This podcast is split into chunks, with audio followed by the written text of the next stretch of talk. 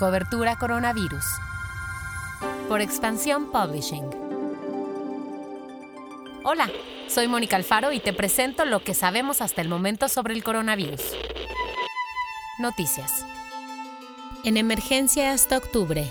El secretario de Salud, Hugo López Gatel, dijo en comparecencia con diputados que la emergencia sanitaria del país se puede extender hasta octubre, pues los casos de COVID podrían descender hasta ese mes. El funcionario federal explicó que la disminución de casos dependerá de cada región del país, pero que por su densidad poblacional regiones como la CDMX, el Valle de México, Guadalajara y Monterrey pueden marcar el ritmo de declive de contagios de todo el país. Además, recomendó a los diputados no regresar a San Lázaro hasta que el semáforo esté en naranja. Hasta el cierre de este podcast, el número de contagios en México colocaba al país como el doceavo con más casos positivos a nivel mundial. En cuanto a muertes, México es el séptimo, solo por debajo de Estados Unidos, Reino Unido, Italia, Brasil, Francia y España. Es oficial.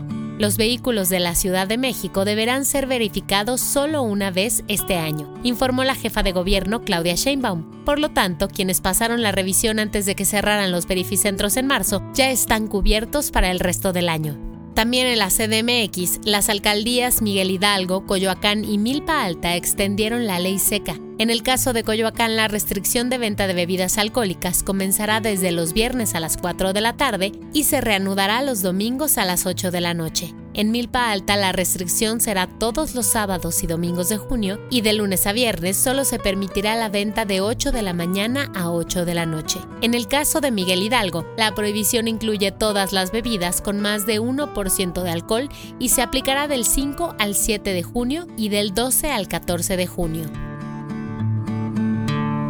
Pasamos a lo que pasa en el mundo.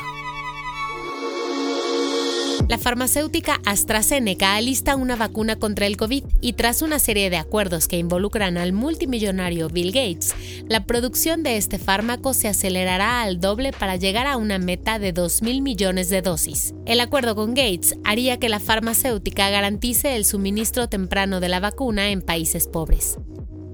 El CEO de la empresa Zoom dijo que implementarán nuevas medidas de seguridad en la plataforma, entre las cuales estará incluida la encriptación en las videollamadas. Sin embargo, esta medida será solo para los usuarios que paguen por el servicio. Para los usuarios en el modo gratuito no queremos darles eso, porque también queremos colaborar con el FBI y con las autoridades locales, por si los usuarios de Zoom lo usan para un mal propósito, indicó el CEO de Zoom. La nueva normalidad. Los robots llegaron para quedarse tras el COVID. En Corea del Sur, tras el desconfinamiento, varios bares y cafés han incluido a robots bartenders. Y aunque algunos ya llevaban atendiendo desde hace un par de años, la nueva normalidad los comenzó a popularizar gracias a que también le dan mayor confianza a los clientes. En un centro comercial de Bangkok deambulan tres robots que realizan actividades específicas que tienen que ver con la pandemia. El primero es K9, un perro robótico que provee de gel antibacterial a los clientes.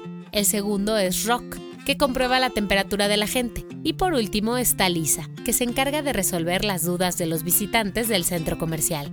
Y en Ecatepec, Estado de México, el gobierno rentó un dron sanitizador. Aunque al inicio se planteó usarlo en colonias de difícil acceso, tras la advertencia de la OMS de que sanitizar las calles puede ser riesgoso para la salud, el gobierno decidió emplearlo para desinfectar espacios que representan riesgos de brotes, como el exterior de hospitales o funerarias.